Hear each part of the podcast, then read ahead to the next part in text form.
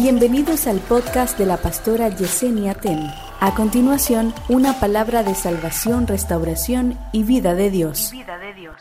A veces tú vas a tener que dejar algo bueno para poder alcanzar aquello que es mejor. Dame un segundito, escúchalo por favor, escúchame. Esto es simple y es práctico. Tú no vas a poder conquistar lo mejor hasta que no te decidas dejar algo bueno que te quiere mantener atado a una estación que no es la estación permanente. Hay gente que se pusieron a hacer un edificio en lugares donde tenían que hacer una tienda de acampar. Voy a, déjame ver. Hay cosas que son pasajeras. No hagas un edificio en un lugar donde Dios te está diciendo, estás aquí ahora, pero te muevo hacia más adelante. Así que, chama, no te quieras quedar sido lindo ver a Dios usándome así como lo ha hecho. Pero yo vengo a decirte, hay algo más. Es que ha sido lindo ver crecer la iglesia, 200 miembros como tienen quizás algunos pastores de los que hay aquí. Dice el Señor, es que hay más. Es que ha sido lindo ver al Señor usándome como lo hace. Pero dice Dios, hay más. Dice el Señor, hay más.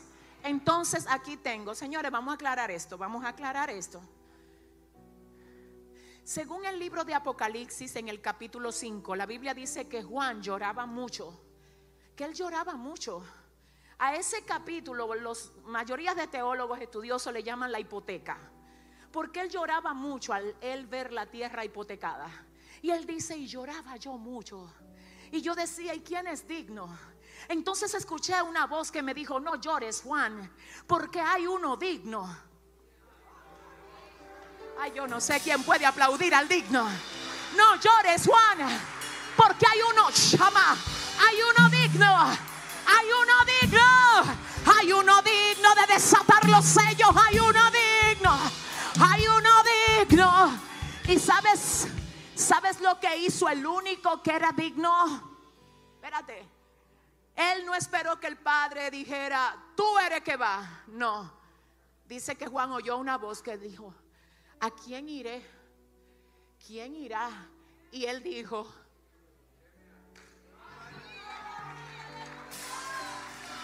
si ese es el aplauso para el digno, déselo mejor.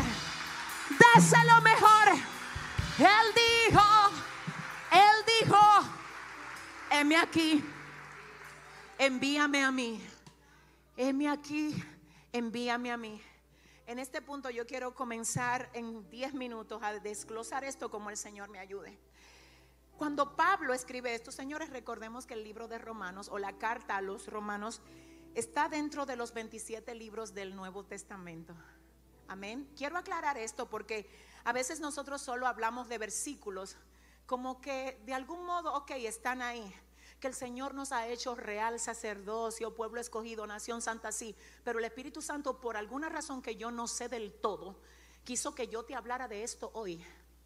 Porque mira lo que pasa cuando yo alimento en ti ese poder sin primero alimentar en ti el servicio. Poder sin servicio hace que nosotros creamos que los reyes somos nosotros. Si le va a dar el aplauso a mi papá, a su padre,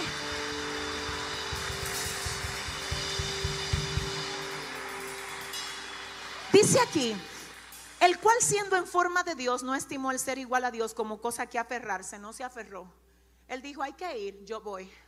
Hay que ir, yo voy. No se aferró.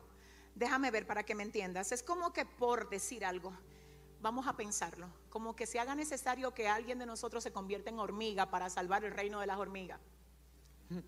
Nadie va a querer. ¿Sabe por qué? Porque usted va a decir, yo soy demasiado humano, hombre, mujer, yo, mira cómo me veo, mira todo lo que tengo. Él no se aferró a ser igual a Dios para descender a la condición de humano. Y tú vas a decir, ah, pero es que humano, el humano es más, señores, vamos a, es más denigrante para Dios convertirse en hombre que para nosotros convertirnos en hormiga. ¿Y por qué? Porque la hormiga y yo somos criaturas. Él es el que crea.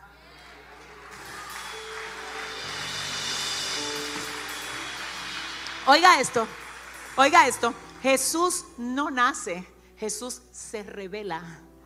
Jesús no nació en el momento de que, María lo tuvo, Él se manifestó en carne, pero ya Él existía desde la eternidad. Es por esto, es por esto que el apóstol Juan en el capítulo 1 dice, en el principio era el verbo, y el verbo estaba con Dios, y el verbo era Dios, y las cosas por Él fueron hechas, porque el verbo era Dios. Entonces no es que Jesús nace, Él se revela. Obviamente sí a través del nacimiento, del modo como se revelan los seres humanos. Pero alguien entiende que Él ni nació de que como que para aparecer, como que esa fue la primera vez, no, ya Él existía. E igualmente cuando expiró aquí, cuando se fue de aquí, siguió existiendo y está sentado a la derecha del trono de Dios. ¿Habrá alguien que pueda decir gloria a Dios? Ay, Padre, ay, Padre. Ahora yo quiero que usted oiga aquí esto, mire, quiero que usted oiga. Hay algo aquí que de, verdad yo dije, Dios mío, dice, se despojó a sí mismo. Se despojó a sí mismo. Entonces luego dice, por lo cual Dios también le exaltó hasta los sumos.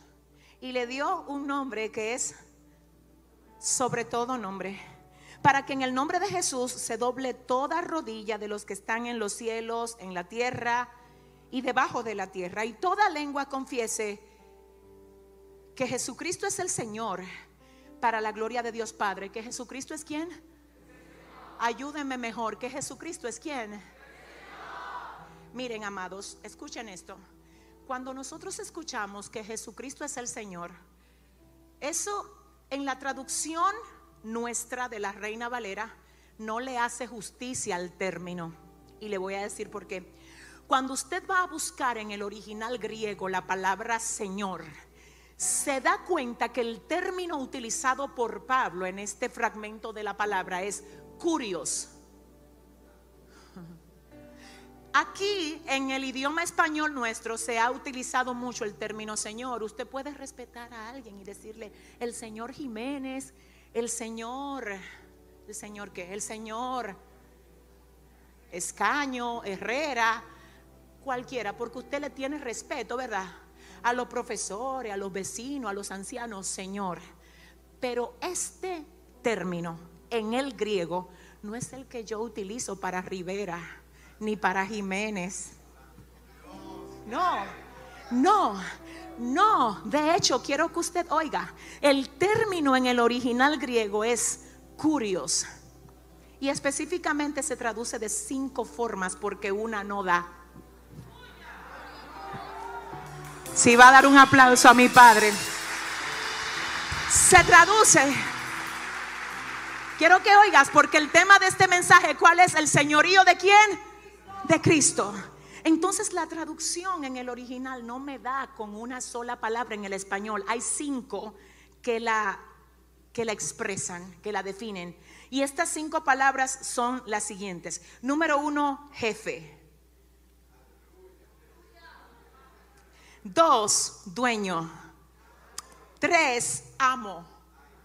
Cuatro, soberano. Cinco, máxima autoridad. Hay cosas que no es que Dios te la va a quitar, la va a dejar ahí para que tú le crezcas en la cara. Espérate, espérate, espérate.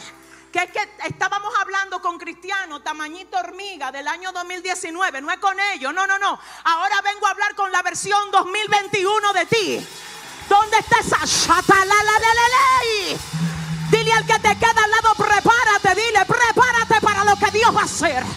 No te crees, búscate a alguien que te crea, dile, prepárate. Escucha esto, ¿qué es lo que pasa aquí? Hello. Lo que pasa aquí es simple y sencillo. Quiero que veas. Si yo fuera un cristiano o una cristiana de tamaño hormiga, obviamente que ese zapato para mí me va a parecer una montaña, una cima, y cuando yo lo vea yo voy a decir, oh my God. Señor, quítalo, quítalo, por favor. Mira que yo ayuno el martes, el miércoles, quítalo. Y el Señor es que yo tengo un plan mejor. Tú me estás pidiendo que lo quite, yo tengo un plan mejor. ¿Y cuál es tu plan? Dejar el zapato ahí mismo, que se acomode si quiere. Que se acomode si quiere, porque mira lo que, voy a hacer. Lo que te intimidaba antes, te voy a poner a ti a crecer, a crecer, a crecer, a crecer, a crecer. Dios no ha movido, eso sigue estando ahí. La guerra en el trabajo sigue estando ahí.